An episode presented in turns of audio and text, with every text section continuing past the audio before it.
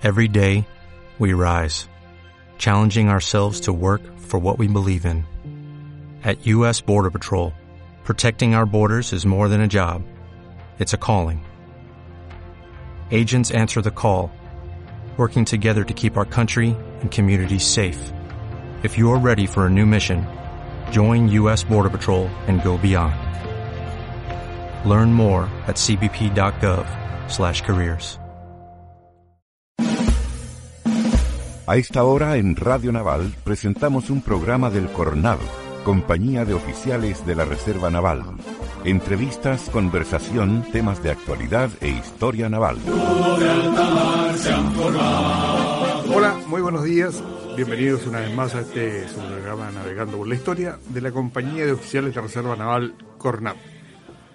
Como siempre, desde los estudios de Radio Naval, ubicados en la Dirección de Comunicaciones de la Armada, en el corazón de la región metropolitana, llegamos a nuestros fieles auditores, tanto de Chile como del extranjero, a través de www.radionaval.cl, por Spotify y por la Asociación de Difusoras de Chile, Archi. Como siempre en esta navegación por la historia, me acompaña Rodrigo Valdía los controles. Muy buenos días. Buenos días. Nuestro investigador histórico, Rafael Mellafe Maturana. Muy buenos días, Rafael. Buenos días. Y el teniente segundo, Reserva Naval, Carlos Valdenegro Ollaneder. Buenos días, teniente Valdenegro. Muy buenos días a todos y cada uno de los contertulios, a quienes les pediría de manera perentoria que estando en el mes de agosto se cuiden, no solo de la pandemia, sino que también de este mes que se lleva a los viejitos. Sí, y, también dicen que mientras aquí en el agosto lo ladea, septiembre se lo lleva. Bueno, ese es otro tema. Bueno, hoy seguiremos con nuestro programa de homenaje a nuestra alma mater, la Escuela Naval, que habíamos quedado dejado inconcluso en el programa pasado. Antes de empezar este programa, señores, quisiera hacer una cita en un discurso a los alumnos de la Escuela Naval en el año 1873 del capitán Arturo Prat, que dice lo siguiente, abro comillas, no olvidéis que el porvenir de la Marina depende principalmente de la ilustración y moralidad de sus miembros, que los conocimientos de la Escuela Naval solo son una base para facilitar lo que nos dejan a nuestra iniciativa e inteligencia y que el país, justo apreciador de los méritos de sus servidores, no los pierde de vista y en momentos críticos para la patria designa a los más aptos para los puestos de honor. Esa es la cita del... ¿Sabes palabras, sabes palabras que son totalmente vigentes? ¿eh? No, no, no creo que se hayan perdido en el tiempo. El, la verdad es que los, los actuales oficiales de nuestra Armada y los futuros oficiales que están en, en la Escuela Naval, bueno, en este momento no por, por, por problemas de la, eh, de la pandemia, pero que asisten a, a sus clases regularmente y van a ser los, los, futuros oficiales de nuestra Armada, tienen que tomarlas en cuenta porque evidentemente son aquellos los mejores, son los que egresan y son los mejores los que al final llevan el destino de nuestra Armada. Así es. Además que don Arturo Prat, ya lo mencionamos, como uno de los integrantes más insignes de, este famoso curso de los héroes que estuvimos analizando en el programa anterior. Un curso que fue tan importante y que marcó todo lo que fue la trayectoria de la Armada en el siglo XIX. Sin embargo, yo creo que sería justo de analizar en este programa a marinos también destacados que pasaron por las aulas de, de la Escuela Naval y que forjaron a nuestra Armada en el siglo XX. Y dejaron una impronta. ¿eh? Así es. Algunos, quizás de los personajes más destacados en los albores del siglo eh, XX, es un personaje que ya lo tuvimos eh, en cargos subalternos como oficial de la Armada en la Guerra del Pacífico, que fue el famoso almirante Gómez Carreño, quien yo diría que se hace famoso principalmente eh, a raíz de un hecho luctuoso para la quinta región, como fue el terremoto del 16 de agosto de 1906. Sí, porque él impuso el orden. Impuso el orden a sangre y fuego, porque este terremoto que fue uno de los Tremendo. más tremendos, que, que, fueron dos, ¿no? hubo uno alrededor en un día lluvioso de agosto. Estamos cercanos ya a conmemorar sí. un, a, a, seis o siete días de, de, conmemorar un aniversario más de este hecho tremendo. hubo un, un terremoto alrededor de las 19.50 más o menos, como 10 para las 8, y tipo 8, 6 minutos, un segundo terremoto La réplica. más fuerte. No, no fue réplica. No, fue- fue, fue- un fue terremoto grande. más fuerte, Más fuerte. que el primero. El Pero- primero fue la BAM, la BAM Premier. Pero además hubieron incendios muy importantes en, en Valparaíso. En eso, Por, por la, porque estaba alimentado por gas el alumbrado público. Exactamente. ¿Ah? Y se cortaron la- las líneas de gas y se inflamó. Fue un, Fue un, caos, desastre. un desastre y, ya, y ya oscuro. Sí. Y con lluvia, imagínense la situación Y, y el almirante. Gómez Carreño tomó la, la rienda en, en- en ese periodo tan álgido, ¿no es cierto? E impuso orden. Impuso orden porque, por supuesto, los, los chilenos. saqueadores. Los saqueadores de, de siempre salieron. faltan. Que no faltan y que no han faltado nunca y seguramente no. No van a seguir faltando. Claro. Forma parte de la naturaleza humana. No, no solamente en Chile existen estos saqueadores, sino que en todas todas partes, del todas partes mundo. se, se ve lo mismo. Entonces, este almirante este destacado oficial impuso el orden ahí como a, a punta A sangre y fuego. a sangre y fuego. Pero hay, hay, hay otro oficial que trasciende también, que también está entre los dos siglos, que es don Oscar Biel, que con un trabajo, pero meticuloso, de hormiguita, fue levantando las cartas náuticas de todo nuestro litoral, incluyendo muchas muchas de- en el sur, fíjate. Un trabajo, pero de chinito, o sea, de ir sondeando, sacando los veriles, haciendo el contorno de la costa, los perfiles. Incluso Oscar Biel me parece que tiene también una labor hidrográfica importante por ahí por 1873 en, en el río Santa Cruz, Sí. que hoy día forma parte de la Patagonia Argentina y que nos tuvo ahí frente a frente con... Pero, pero son, son, personajes. son personajes, son oficiales de, de la quizás no brillaron como lo hizo Prato, Conde lo- o La Torre, pero su aporte ha sido tan importante como de ellos en el tiempo. De hecho, Colaboraron con su grado Claro. arena. Bueno, Oscar Biel, también recordemos que en el programa pasado nosotros hablamos de los vínculos Sí. eh, chileno-peruanos. Él también tiene un vínculo un muy vínculo, interesante, sí. Rafael. Está, era, era concuñado con don Miguel Grau Seminario, estaban casados con las dos hermanas Cabrero. Cabe- Cabero. Cabero, Cabero. Eh, y gracias a, a esa, a ese lazo familiar es que las, las cartas que le envía Don Miguel Grau a la señora Carmela Carvajal, ¿no es cierto?, llegan a destino y las que envía la señora Carmela a Don Miguel también llega, llega a destino. Hay una carta muy linda que le manda Don Miguel Grau a su señora donde termina diciendo, quiera Dios que no me tenga que, que enfrentar con Biel a quien quiero tanto. Así Entonces, habían lazos muy fuertes. Pero eh, volviendo al, al- al siglo XX y, y a la Armada del siglo XX, recordemos que en, en la primera mitad del siglo XX, la Marina chilena fue un importantísimo actor dentro de las costas del, del Pacífico. El equipamiento que tenía la Armada en esos años era de primerísima línea, partiendo por el crucero acorazado Almirante La Torre, que era un buque totalmente... Un monstruo, ¿eh? un- E incluso antes, recordemos el famoso y casi olvidado crucero Prat, que fue mandado a construir en Francia y que ah, esto es al final del siglo eh, ve- eh, XIX y que era de la última tecnología. A ver, déjame darte un dato freak. Para 1902, cuando se firman los, los pactos de, de mayo con Argentina, la Armada de Chile era la séptima armada más grande del mundo. La séptima armada más grande del mundo. Con todo lo que eso significa. O sea, tripulación, abastecimiento de carbón, eh, el rancho, ¿no es cierto? La, la, la, sanidad para todos este miles y miles de, de marinos que estaban embarcados en todos aquellos buques que eran si yo no mal recuerdo, si yo no mal recuerdo, eh, la Armada desplazaba en total casi 50.000 toneladas de buques de guerra. Pero fíjate que ahí solamente en el en el acorazado almirante La Torre, que le vamos a dedicar más adelante un, un programa especial a este buque porque eh, tenía una dotación de mil hombres, o sea, Más de mil hombres, mucho más de bueno, mil hombres. Eh, pero te digo, eh, aquí el oficial Chamorro una vez nos confidenció de que él fue dotación del, de la torre y la dotación entre ellos no se conocían. No, claro. Inter- interesante el dato porque imagina estar en un buque que tú no te conocías. Pero- Ahora, se conocían por departamento, pero, imagínate. déjame, déjame. eh, lo- los más, más en la, en la actualidad, y muchos de nuestros escuchas han muerto en un embarcado, los cruceros ligeros Pratt y O'Higgins, El Natural y el Brooklyn. exactamente, National y Brooklyn, tenían dotaciones también superiores a los mil hombres. ¿ya? Y hoy día vemos que las fragatas eh, de, de nuestra Armada actual no superan los 120, 140 hombres. Eso es una tecnología más especializada, más acotada, por lo A eso iba, a eso iba. Que todas las, do- las dotaciones de, de los buques actuales, todos sus integrantes tienen que ser técnicos en algo. Especialista. No basta, no basta ser un, un marino eh, Además que con la tecnología de los... eh, Electrónica.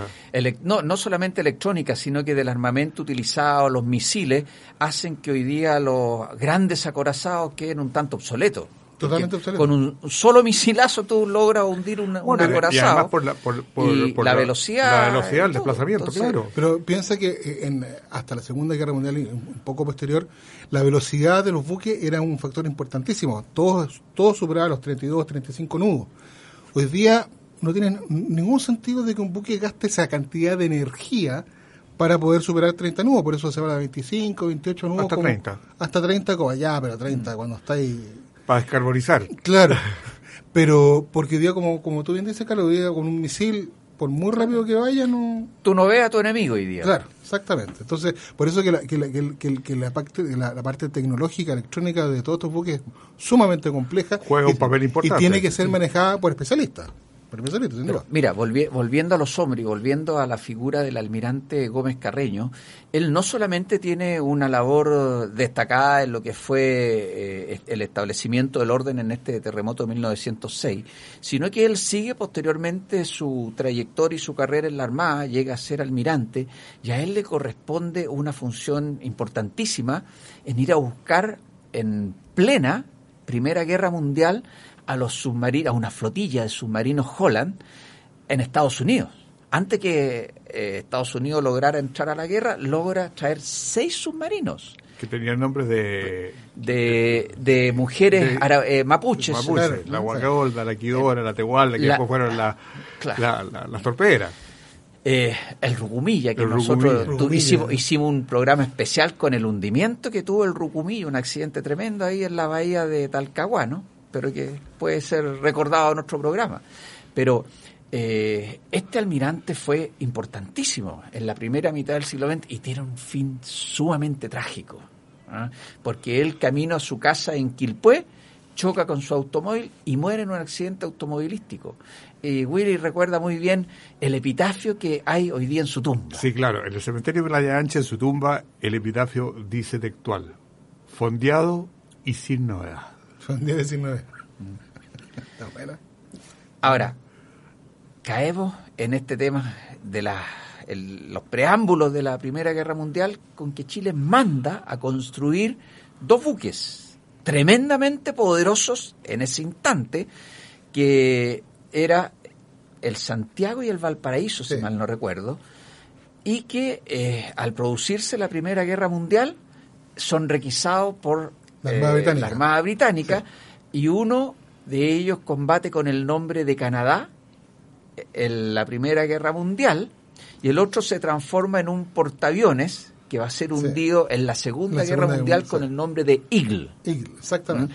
Pero solamente llega a nuestro país, obviamente, eh, porque el otro sí- se mantuvo en la escuadra eh, inglesa, el Canadá llamado eh, acorazado almirante La Torre. Y llega con una serie de, de- de destructores que son un poquito fueron hechos en las postrimerías de la, de la Primera Guerra Mundial, lo cual le da una impronta a la Armada de Chile pues, hasta los años 50, 55, muy, muy importante, muy importante. Y de hecho, fíjate que es curioso cons- constatar de que cuando se da de baja el, el almirante La Torre en 1958, a los pocos meses se produce el incidente en el, en el islote Snipe. Por tanto, porque claro, la, la Armada Argentina, al ver que nosotros estábamos un poco más desbalanceados en cuanto a- al, al poderío naval por la por la baja del- de la torre, que además podía tenía una artillería formidable Una capacidad de fuego una capacidad de fuego formidable. Entonces, claro, es- ahí empezaron las fricciones con Argentina a partir de 1958 al ver nuestras Fuerzas Armadas en general bastante disminuidas. Sí, bueno, no, no me quiero meter en la contingencia actual en relación con nuestros vecinos, que nuevamente al ver nos parece en una situación bastante debilitada a nosotros, aun cuando no en lo militar, pero sí en lo sociopolítico inician una ofensiva respecto del territorio antártico. Pero no me quiero meter en la contingencia. No, no, me ahí. Pero largo eso, ¿ah? en relación con el islote Snipe que tú mencionas, me trae a la memoria el recuerdo de un marino, infante de marina, tremendo, tremendo combatiente, porque le corresponde eh, alistarse con sus hombres como joven teniente para ir a combatir, no de visita al slot Snipe, al almirante Pablo Bunderlich Piedri, recientemente fallecido. y que a él le correspondió, y hay un libro muy interesante que nuestro antiguo contertulio, que los, eh, hace un par de programas atrás lo contactamos. Francisco Sánchez Urra, relata en la historia de la infantería marina la actuación del almirante Wunderlich en el conflicto del slot Snipe, posteriormente cuando es asesinado el teniente mm, eh, de carabinero Hernán Merino Correa, el año, en noviembre del año 65, y en el mítico conflicto del año 78, que nos podrá después eh, señalar algo más, porque tú estás muy especializado, Rafael, en el tema también. Pero en esos tres conflictos tuvo una participación destacadísima el almirante Pablo Bunderlich Piderit, a quien lo destaco también como un marino destacadísimo en esta arma bueno, importante. Y, también tenemos a un comandante jefe como el almirante Merino. José Toribio Merino Castro. Hacíamos mención también entre bambalinas al almirante López. Sí, pero antes de, meternos en que analicé un poco la figura del, almirante Merino, porque él fue también un veterano de guerra, de la Segunda Guerra Mundial. A bordo del Raleigh. Del Raleigh, él está en el frente pacífico combatiendo contra los japoneses. Los japoneses. Él era teniente primero ya. Artillero. Artillero. Estaba la 6 el buque. Claro, y estuvo efectivamente en el, en el Raleigh, en el, en el Pacífico, donde tomó la, la, experiencia en el combate propiamente tal, no, no, no, no, no fue mentira. No fue mentira, ahí, ahí les zumbaban en serio. Pero esa misma impronta, o ese mismo eh, conocimiento lo fue aplicando posterior y cuando llega a ser comandante en jefe de la Armada, reorganiza la Armada en varios, varios ámbitos, pero uno de los importantes fue en darle una capacidad de transporte a la Armada que antes no la tenía. Porque se fueron todo el famoso programa de asistencia militar de los gringos, de los norteamericanos, hacia la República Sudamericana, donde nos entregaban el todo, PAM. el PAM, todos los excedentes de guerra. Y ahí hay, un hecho que es bien, es bien curioso. Brasil, Argentina, Perú en, menor medida, y nosotros recibimos gran cantidad de buques y de submarinos excedentes de la, de la Segunda Guerra. Argentina manda por ahí por el principio de los 60 a Estados Unidos a sus submarinos para una, actualización que se llama el FRAM 2, que entre una de las cosas era cambiar la vela de la torre y poner un snorkel. ¿No es cierto? Todos sabemos que un snorkel para, para un submarino.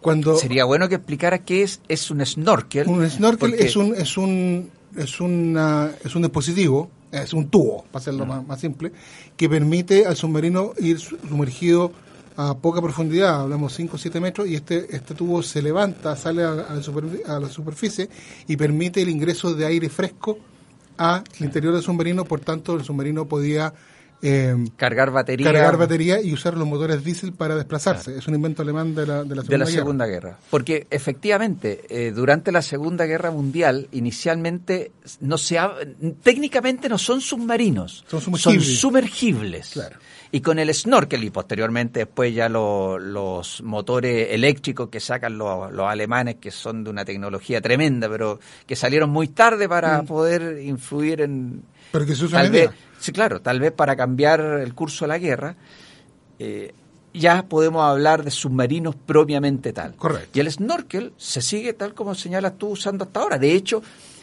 lamentablemente en el caso trágico del submarino Ara San Juan, se dice que uno de los problemas que hubo, y que a lo mejor son hipótesis solamente, mm. que provocó el hundimiento es una falla, en, el snorkel. Pero antes, antes de que nos vayamos a la pausa, porque ya Rodrigo nos está haciendo todo tipo de señas, cuando Chile manda al submarino Thompson a hacer una una, una actualización a FRAM 2 que se te tenía que poner snorkel, el, el gobierno norteamericano, por motivos varios que podemos discutir después, impide esa, esa actualización con solamente se le cambia la vela, pero no se le pone snorkel. Pero el ingenio de los marinos chilenos le pusieron un snorkel falso. pusieron un aparato que simulaba ser un snorkel encima de la vela para que todo el mundo supiera que, ah, el Thompson tiene snorkel, pero en realidad no tenía No lo tenía. No lo tenía, era un, un, falso. ¿Les parece, estimados amigos, que Vamos hagamos una pausa al respecto?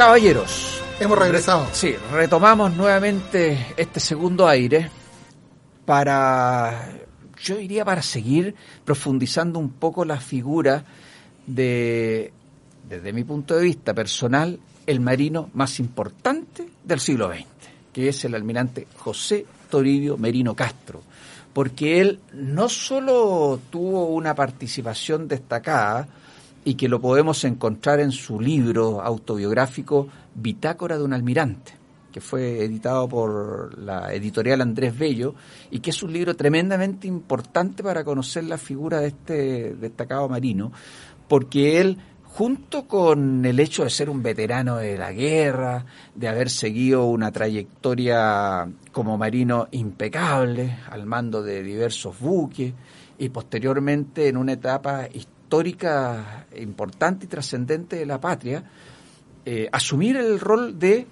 comandante en jefe de la Armada.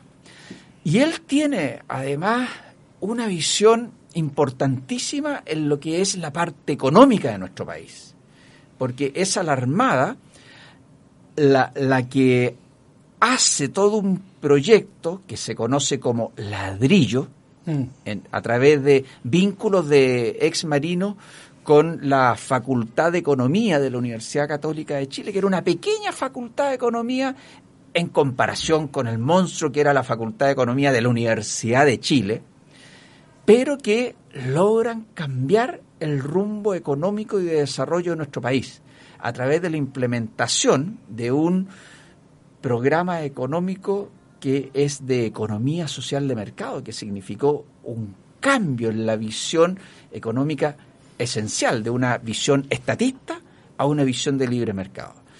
Que hoy día está cuestionada es otra cosa, pero si Chile es lo que es hoy día, es gracias a esta visión político, estratégico y económica de la Armada liderada por el almirante Merino. visión de futuro. Además tiene, hay, otro gran, gran aporte del, almirante Merino, que es la proyección geopolítica de, de nuestro país. Él siempre creyó firmemente en que Chile no solamente tenía que proyectarse por sus costas hacia el, hacia el Pacífico, sino que además tomar en cuenta básicamente Isla de Pascua como proyección eh, marítima y la Antártida. Él fue uno de los impulsores de la creación de varias bases en, el continente helado y en la parte económica cuando implementó la idea del krill.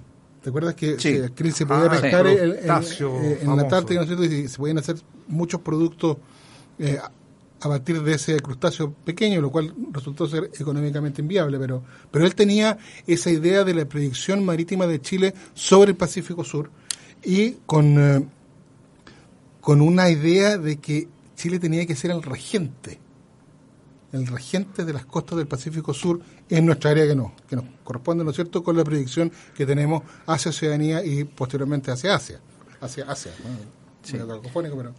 Eh, es decir, uno, eh, si logra hacer una síntesis del almirante, él fue un tremendo marino y también un tremendo político.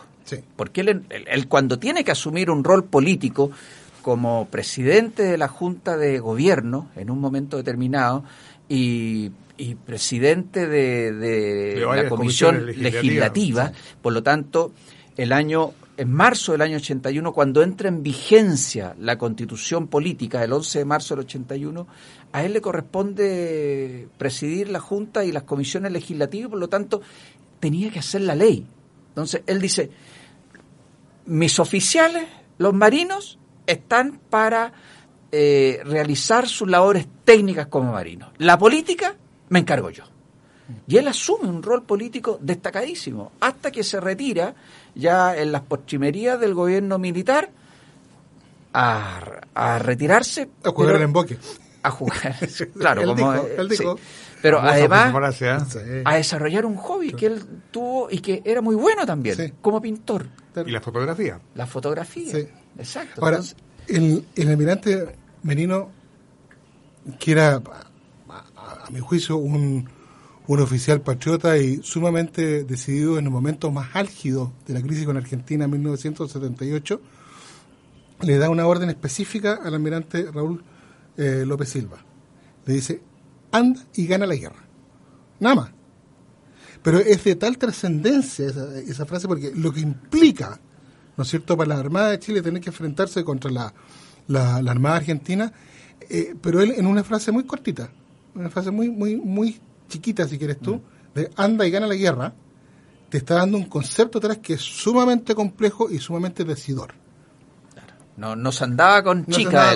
No, no, no, no, Y eh, el otro gran marino del siglo XX es justamente el almirante Raúl López Silva, ¿no es cierto? Que era un tipo muy simpático por gente que lo que lo un tipo muy simpático, muy llano, muy muy afectuoso además, pero cuando tenía que imponer orden en su buque era cosa seria, era cosa en su escuadra. Y después y luego y luego en su escuadra. No le temblaba la mano. Y él da una orden en diciembre del año 78, por ahí por el 15 o el 16, que a todos los que estaban bajo su mando los dejó perplejos. Perplejo. Dice pintar los bronces. Eso significaba que todos los bronces visibles de todos los buques de la Armada tenían que ser pintados. ¿Por qué? Porque no podían brillar. Porque si brillaban, eran era exactamente. Entonces él da la orden y, y la gente entendía que pintar los bronces, el viejito, aquí nos vamos con todo y estuvimos a punto de irnos con todo. Horas, horas de, este conflicto. Ahora, también hay que, hay que tomar en, consideración que mucho se ha o quedó dentro de la cultura popular de que la Armada Argentina era una Armada poderosísima, con portaaviones. Resulta que la Armada de Chile era tanto o más poderosa que la Armada Argentina, por dos factores súper super específicos. Primero, portaaviones en el sur no funcionaba para, nada. para nada y además el portaaviones tenía que ir rodeado, de lo que se llama Grupo Aéreo Embarcado, de una serie de buques de, apoyo, entre ellas las dos corbetas nuevas francesas, ¿no es cierto?, clase 69, eh, con capacidad de, de 8 misiles perdón, 4 misiles Exocet cada una, donde tenían que proteger a este, a este portaaviones que, que no pudo operar.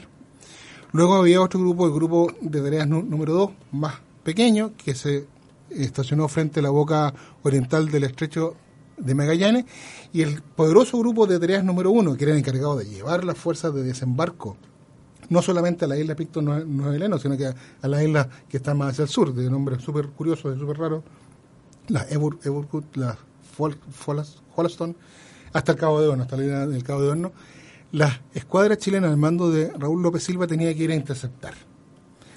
Entonces el almirante dividió la escuadra en dos grandes grupos. El grupo acero, que eran todos aquellos buques armados solamente con cañones, que iban a ir a la vanguardia. Y Grupo Bronce, que eran todos los buques armados con misiles, que eran las dos fragatas Lynch y Condon, las, las dos PFG, más los dos destructores clase Almirante y el Bello Antonio, que iba a meter en, la torre. en la torre, que iban detrás para que una vez que los buques argentinos del grupo de, de tarea número uno entraran en combate con la con la agrupación acero, que estaban condenados un poco a, la muerte, ¿no es cierto? Los que venían detrás del Grupo Bronce dispararon sus misiles en contra de la Armada Argentina, que además había otro factor re, re curioso. Los vientos en, la zona austral soplan, soplan de sur, sur, sur, sur, sur, sur, este hacia el norte, ¿cierto? Por tanto, los misiles argentinos, al ser disparados, se enfrentaban a vientos en contra muy fuertes, lo que disminuía su capacidad, y su, de, su alcance. En cambio, los misiles de los buques chilenos llevaban el viento, un poco. Entonces, su velocidad y su alcance se aumentaba en al menos 38 nudos. Por tanto, había una ventaja táctica importante que también se, se tomó en cuenta. Entonces, López Silva estaba al tanto de todo eso. Bueno, ahí tiene que haber sido un, un, gran lector de Sun Tzu, conocedor del terreno. Exactamente. Y, y las potencialidades de tu de tu enemigo que, en el papel sonaban bastante grandes, pero en la práctica no eran no eran tal. No eran tal. No eran tal. Fíjense que hemos mencionado dentro de lo que es el siglo XX a cuatro grandes eh, almirantes. ¿ah?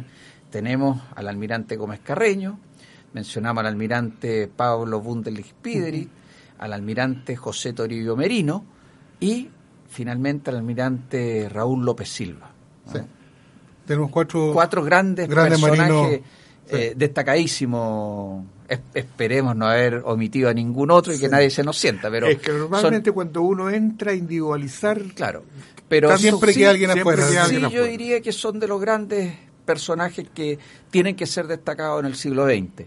Sin embargo, nosotros estamos hablando de la Escuela Naval, estos son grandes próceres que se formaron en la Escuela Naval, pero yo quisiera retrotraerlo un poco a la historia específica de nuestra escuela, porque el año 1927, hasta ese momento nosotros estábamos dedicados exclusivamente a formar oficiales de guerra, pero a partir de ese momento se refunde en la Escuela Naval y surge la Escuela Naval y de Ingenieros de la Armada.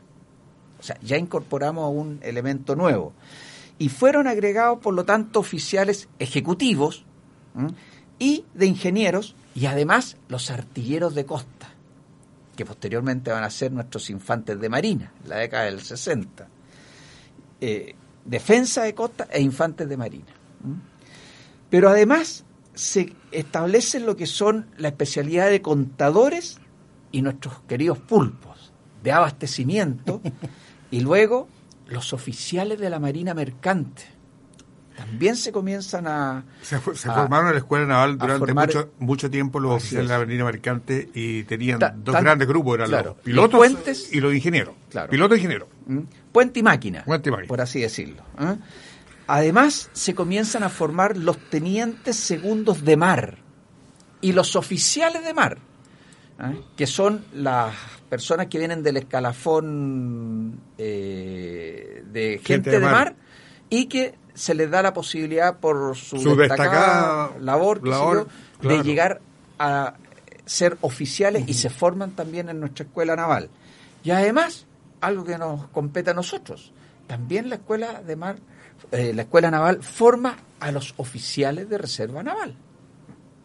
Por lo tanto, es una amplia gama de funciones que comienza efectivamente a desarrollar eh, nuestra escuela naval, una larga y prolífica existencia. que, Carlos, que, la, que, la escuela naval ha ido tomando mística profunda en estos, en todos estos años, ¿no es cierto? Y hay un hito que es sumamente importante para la Escuela Naval, que es cuando se le entrega oficialmente la espada de Arturo Prat a la escuela. En una ceremonia brillante. ¿ah? ¿Tú estabas ahí? No, me ha tocado verla, pero eh, eso de cuando el cadete pasa con la espada de Prat frente a toda la escuela naval, la escuela naval cantando el himno de la escuela hasta llegar hasta el, hasta el edificio del Ejecutivo donde actualmente está custodiada. Claro.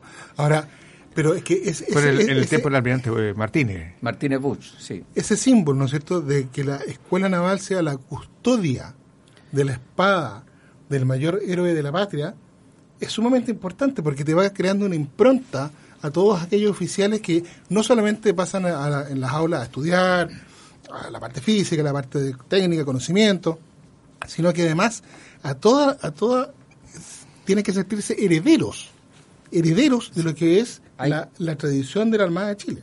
Pero fíjate que lo que tú acabas de decir, Rafael, no es un punto menor, porque yo me recuerdo que cuando nos tocó jurar como oficiales de Reserva Naval, en la vigilia Hace 10 años ya.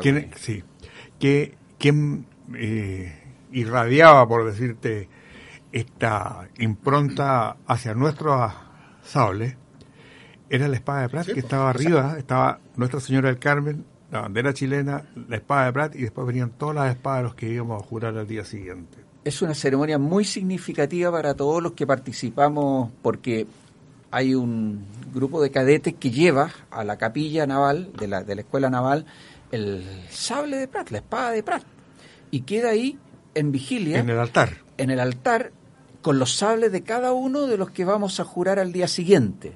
Y un pequeño destacamento de los reservistas en ese momento, o cadete, hace guardia durante toda la noche. Nos vamos turnando, qué sé yo, mm. pero se le hace guardia o vigilia para poder jurar al día siguiente. Entonces, el haber tenido la ¿eh? posibilidad de que cada uno de nosotros viese y tocase esa, esa espada tan significativa, créeme que es un momento espiritual para todos y cada uno de los presentes. es, que, eso, güey, como la, como la Armada no es solamente una formación académica, es valórica, espiritual. espiritual, ¿no es cierto? Para que el cadete, o ustedes que ya no eran cadetes, a ser un poquito más más grandes, sintiesen el peso de la historia sobre sus hombros y por tanto la responsabilidad que le cabe a cada uno de los oficiales de, la Armada de Chile hacia el futuro en su desarrollo eh, posterior.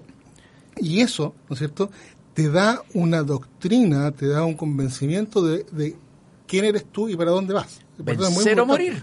El, conocimiento de dónde venimos. Ahora, Exacto. Eh, fíjate Esa, esa, espada fue donada por la familia. Por la familia sí. Ahora, nosotros, eh, en esta escuela naval, no solamente está la espada de Prat, sino que hay una serie de otras reliquias que es importante tener presente. Por ejemplo, está la campana de la Esmeralda, que está en el patio del buque, en el patio negro, y que todos los 21 de mayo se traslada a la ahí al monumento de los héroes y es la que a las 12.10 se hace sonar.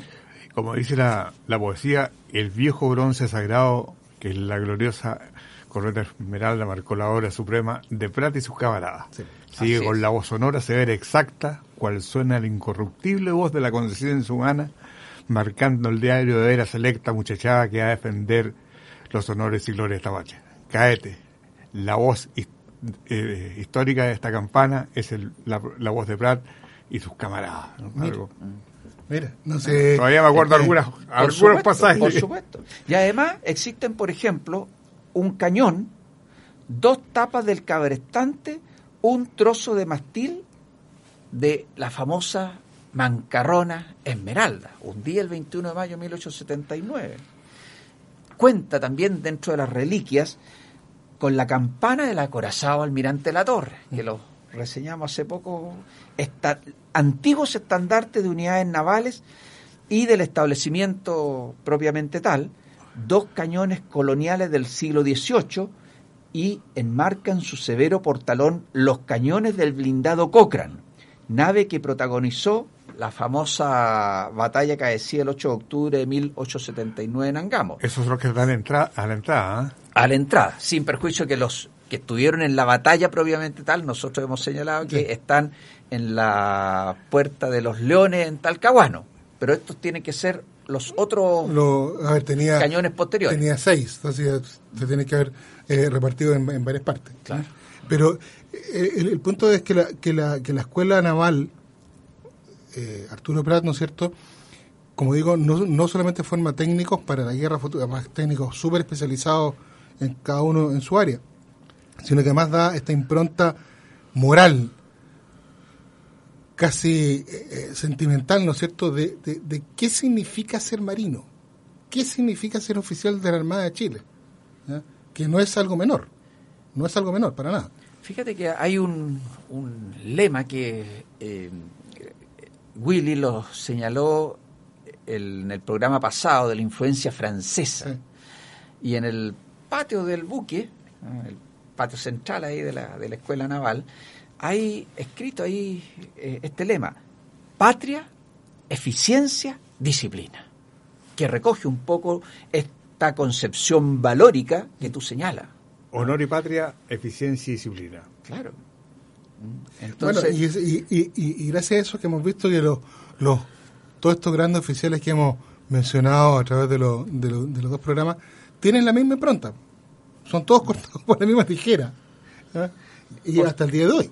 Hasta el día de hoy, ¿no es cierto? Vamos a, los oficiales de, la, Armada de Chile que son, eh, uno como paisa, ¿no es cierto?, los ve como caballeros, muy educados, muy simpáticos, pero que en el minuto en que tienen que enfrentar cualquier desafío lo hacen con un profesionalismo y con una dedicación realmente efectivamente porque tras cuatro años de estudio en el área naval del plantel se gradúan oficiales ejecutivos, infantes de marina, de abastecimiento y de litoral, principalmente.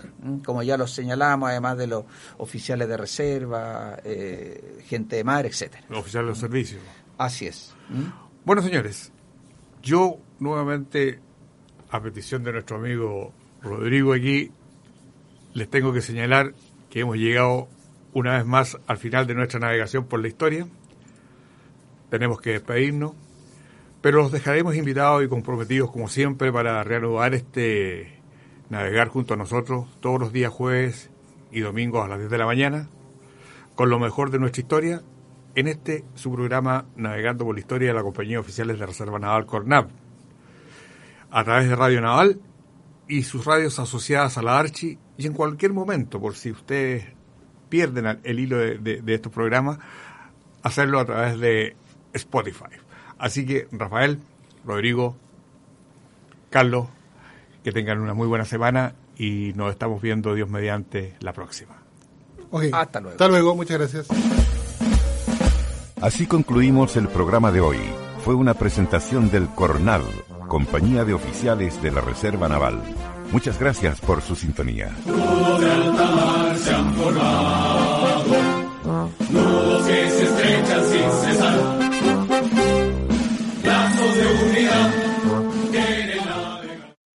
As a new Western Union customer, you can enjoy a $0 transfer fee on your first international online money transfer. Send money to your family and friends back home the fast, easy, and reliable way. Visit westernunion.com or download our app today to get started, and your first transfer fee is on us. FX gains apply, not available for credit cards and transfers to Cuba. Services offered by Western Union Financial Services Inc. and MLS 906983 or Western Union International Services LLC and MLS 906985.